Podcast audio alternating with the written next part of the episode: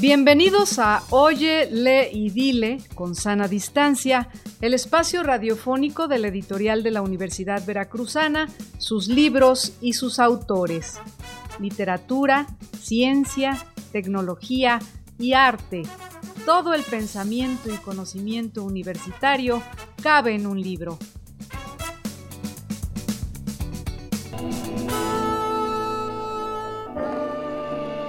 Sor Juana Inés de la Cruz fue una religiosa jerónima del siglo XVII que gracias a su obra literaria forma parte del siglo de oro de la literatura novohispana, junto con Bernardo de Balbuena, Juan Ruiz de Alarcón y Carlos de Sigüenza y Góngora. Considerada como la décima musa, fue autora de poemas, de autos sacramentales, de teatro, prosa y villancicos. Una selección imperdible de su obra se encuentra ahora en la editorial de la Universidad Veracruzana, gracias al joven antropólogo y literato Max Sausa, ganador del Premio Latinoamericano de Primera Novela Sergio Galindo, quien es nuestro invitado de hoy. Segura, con destreza, inteligente, erudita, estudiosa, revolucionaria, libre, innovadora, trascendente en el tiempo, con ese natural impulso en el oficio de poeta, escritora, con dominio de la lengua, mística y ganadora de debates ante el más crítico y feroz oponente, esa era Juana Inés de Asbaje y Ramírez de Santillana, mejor conocida como Sor Juana Inés de la Cruz. Gracias a la colección Biblioteca del Universitario de la editorial universitaria, que pone al alcance de todos obras de autores universales, podemos disfrutar de la literatura de largo alcance de Sor Juana. De la mano de Maximiliano Sausa Durán, quien hace el prólogo, selección y notas, podemos tener un panorama amplio de la obra de la décima musa a través de la propuesta Quedando a la luz más cierta Da gusto encontrarse con un joven literato como Max Sausa, que encuentra y valora en el pasado a una joven exponente del barroco con su prodigiosa creación literaria, para ofrecernos un libro que nos ubica en el justo medio de la vida de Sor Juana, con una galería de obras divididas no por forma, sino por tema. La lírica que se presenta en Quedando a la luz más cierta Está compuesta por romances, redondillas, sonetos, villancicos y documentos en prosa. Alta literatura, musicalidad, talento, destreza, sensibilidad de profundo amor y misticismo encontraremos en esta mujer ejemplar, fuera de serie, que trasciende a su tiempo.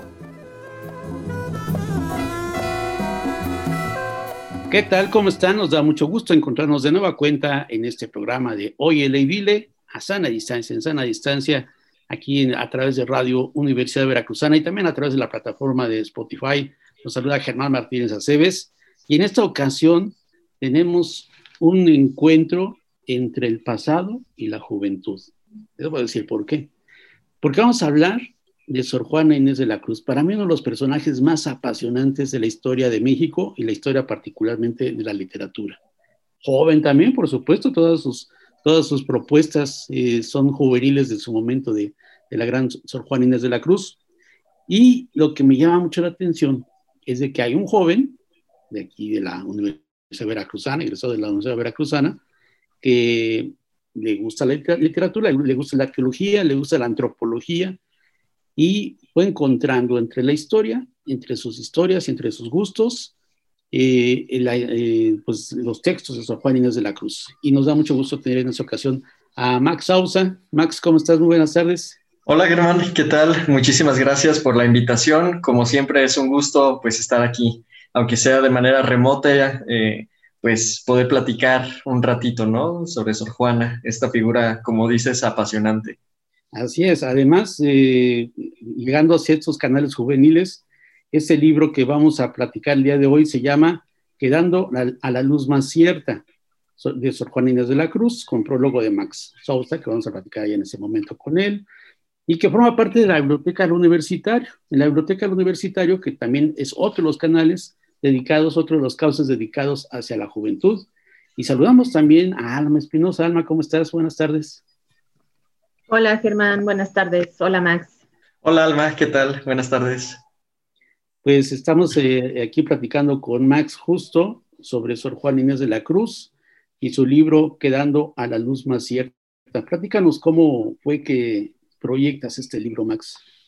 Eh, al principio no tenía yo un interés real por hacer una antología de Sor Juan Inés de la Cruz, más bien fue de manera parcial en los momentos de mi propia creación eh, de novelas. Yo últimamente, en los últimos años, me he enfocado sobre todo a la, creación propia de, textos literarios. Entonces, uno de los personajes que más me ha llamado la atención es Sor Juana, de la cual he escrito ya monólogos. Eh, ahorita estoy eh, escribiendo una novela precisamente sobre Sor Juana.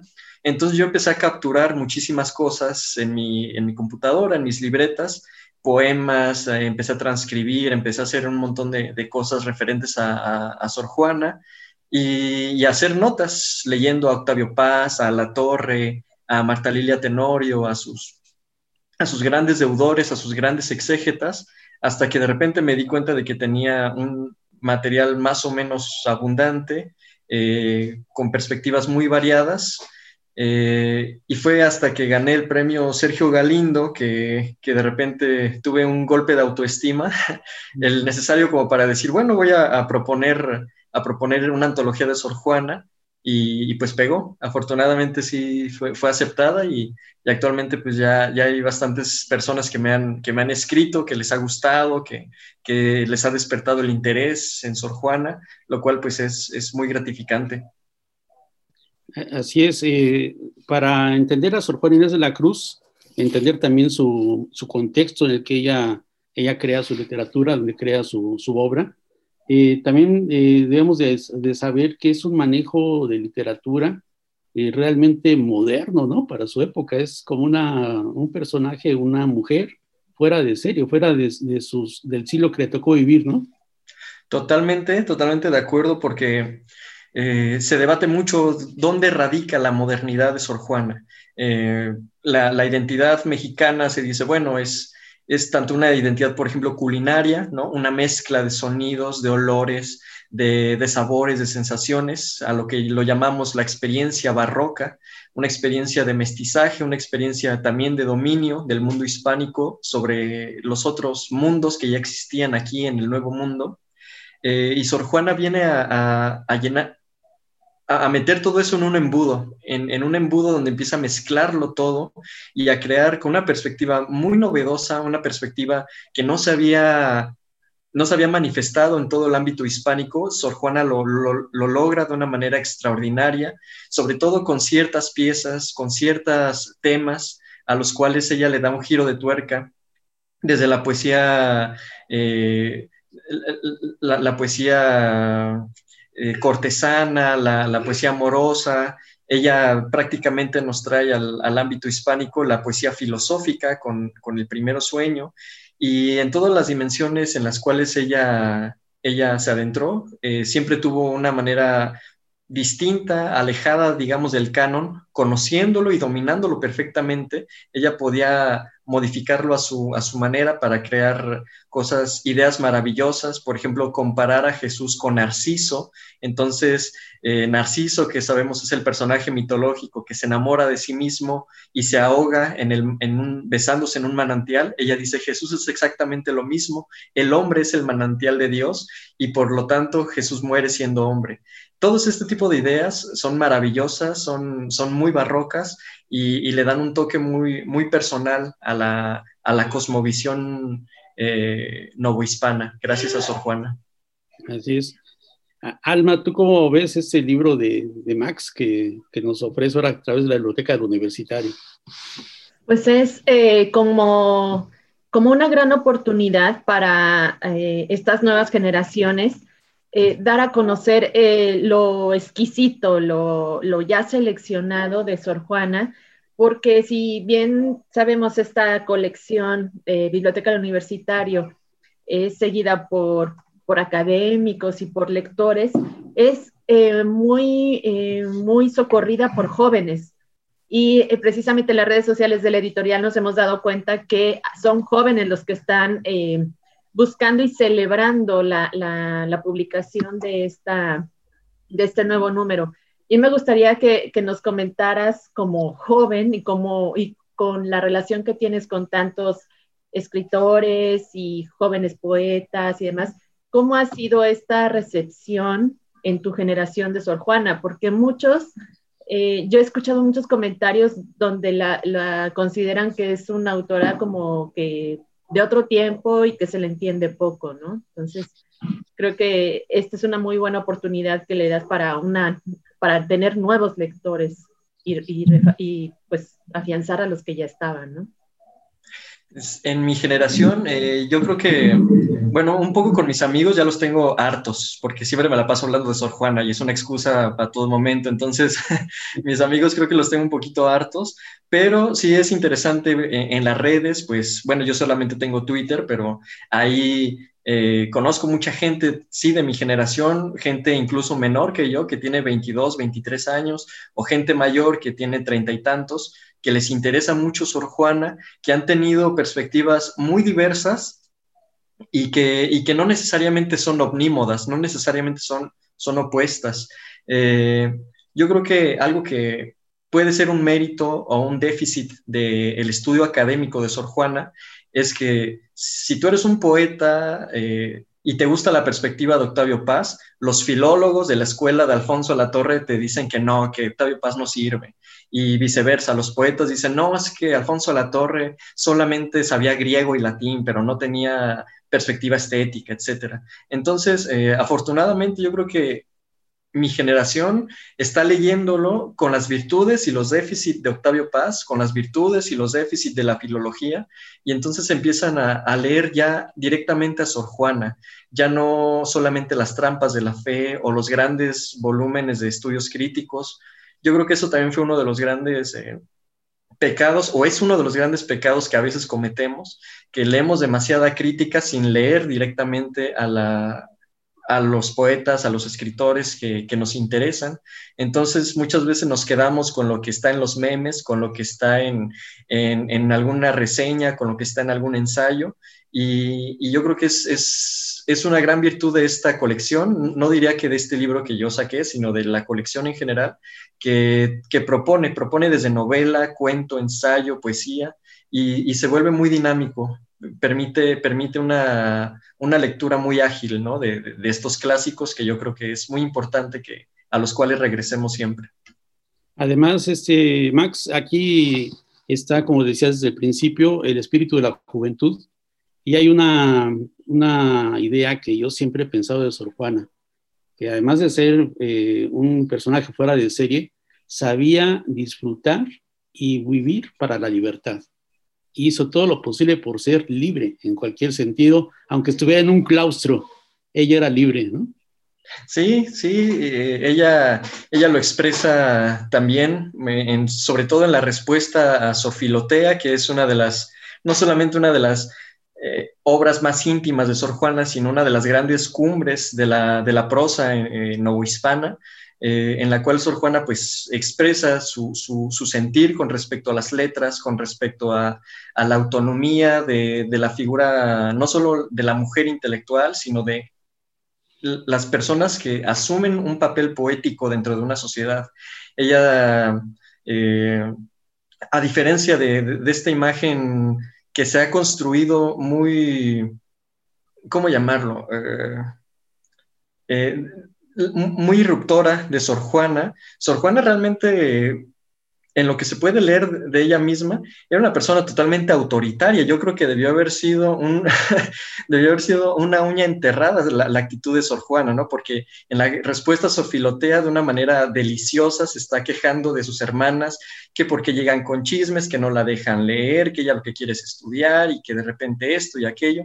Entonces, eh, Sor Juana... Eh, realmente expresa una voluntad de querer escribir, de querer estudiar, que, me parece maravilloso. Es, es, este, ella tiene también los, eh, comete los pequeños pecados de, los grandes poetas, como por ejemplo como Dante, que en la Divina Comedia dice, ya llegó alguien que va a desterrar a un tal Guido, ¿no? Guido, un poeta renacentista de su época, aludiendo a sí mismo, pues Sor Juana también tiene esta, esta, esta conciencia de que lo que ella estaba haciendo era algo totalmente distinto.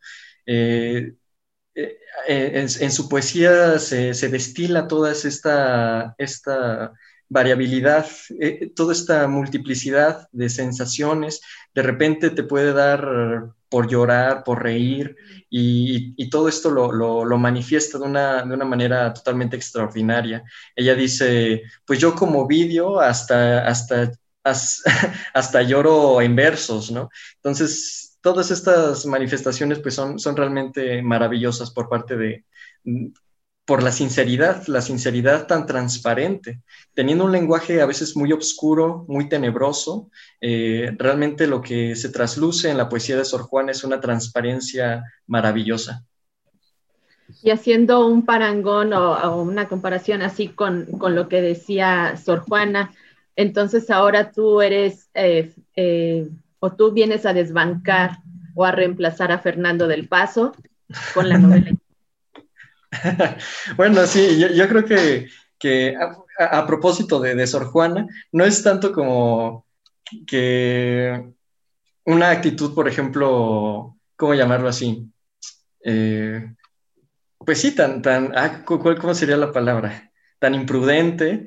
Eh, Sor Juana maneja mucho estas ironías, ¿no? Eh, en el caso, por ejemplo, a mí, que lo que me interesa es la novela histórica, y Sor Juan es uno de mis propios personajes.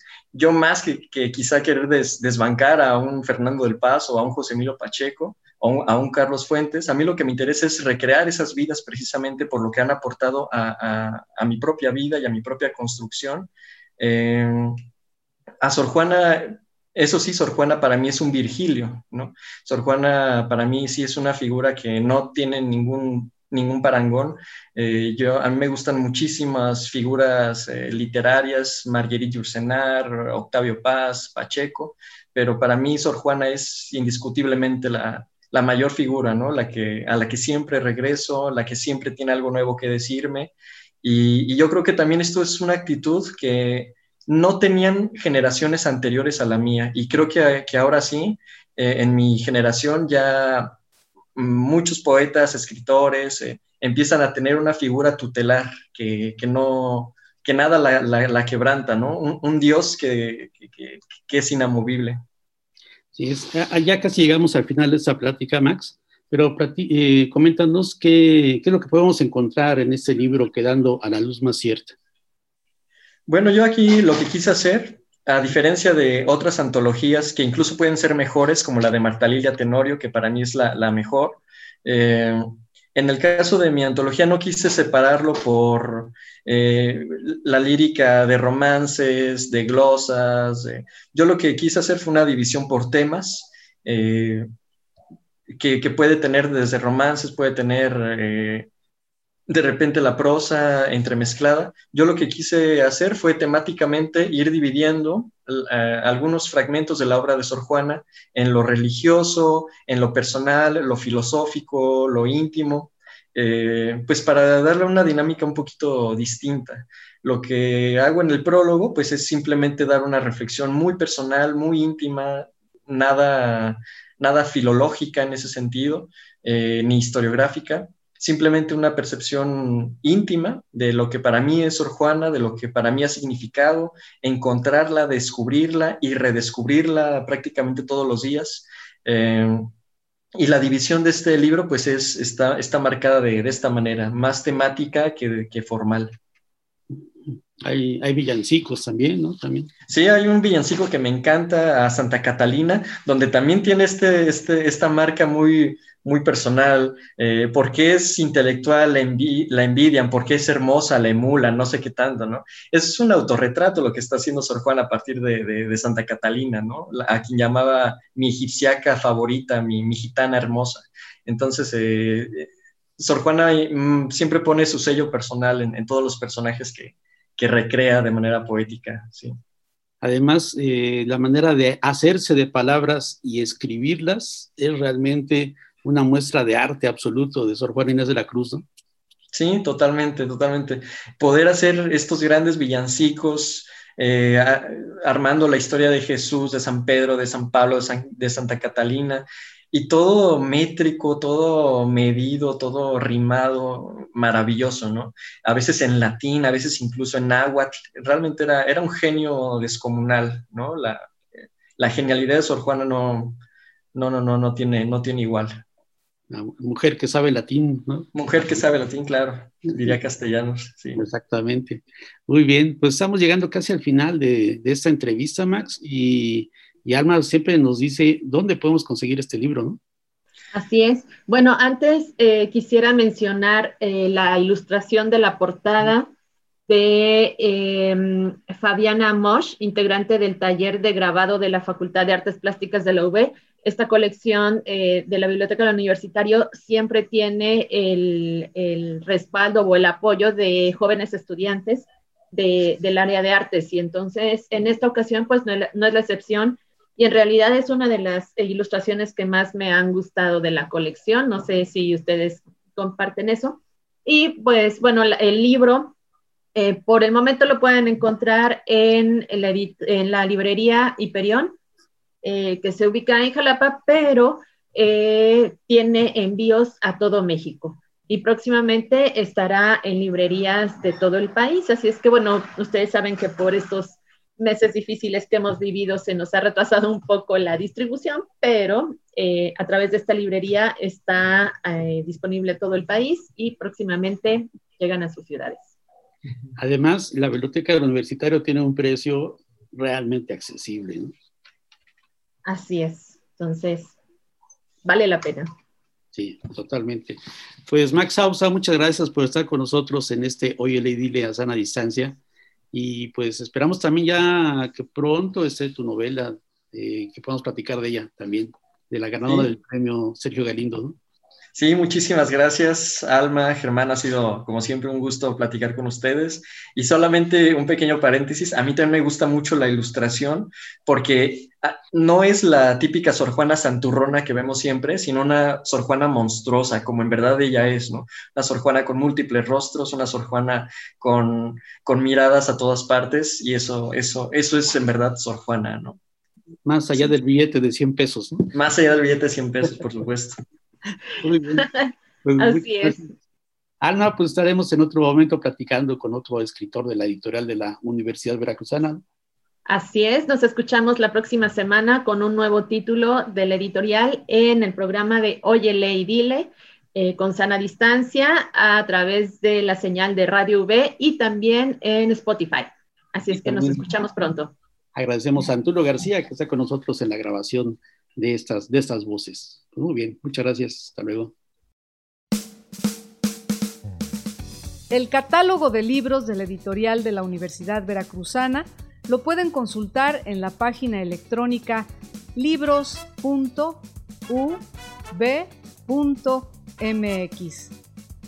Oye, lee y dile con sana distancia es una producción de la editorial de la Universidad Veracruzana y Radio Universidad Veracruzana. Voces, Alma Espinosa, Germán Martínez Aceves y Liliana Calatayud. Enlaces, grabación y edición, Antulio García. En la próxima emisión nos volveremos a encontrar con un libro y con sus autores.